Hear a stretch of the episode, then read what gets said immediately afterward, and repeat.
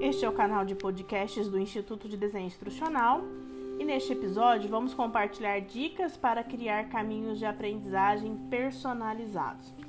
Não importa qual seja o assunto ou a formação do seu público-alvo, a aprendizagem passa por um esforço pessoal e é por isso que as metodologias ativas são tão importantes. Mas como é que você, designer instrucional, pode criar caminhos de aprendizagem personalizados dentro de programas de learning.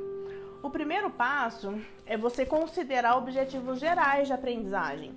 É criar caminhos que mesclam os objetivos organizacionais com os objetivos pessoais de cada aluno. A segunda dica tem a ver com empoderamento. O seu aluno precisa entender que para que ele seja bem sucedido, ele tem que estar no controle da experiência de aprendizagem dele. Ele deve escolher.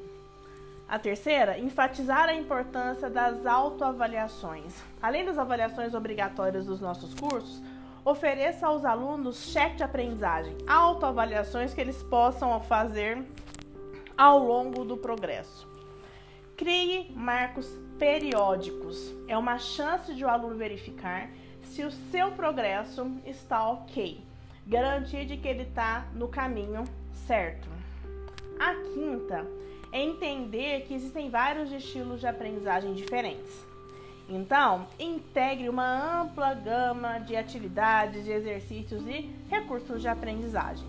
Ofereça feedback construtivo imediato e também percursos de aprendizagem que sejam valiosos para o aluno.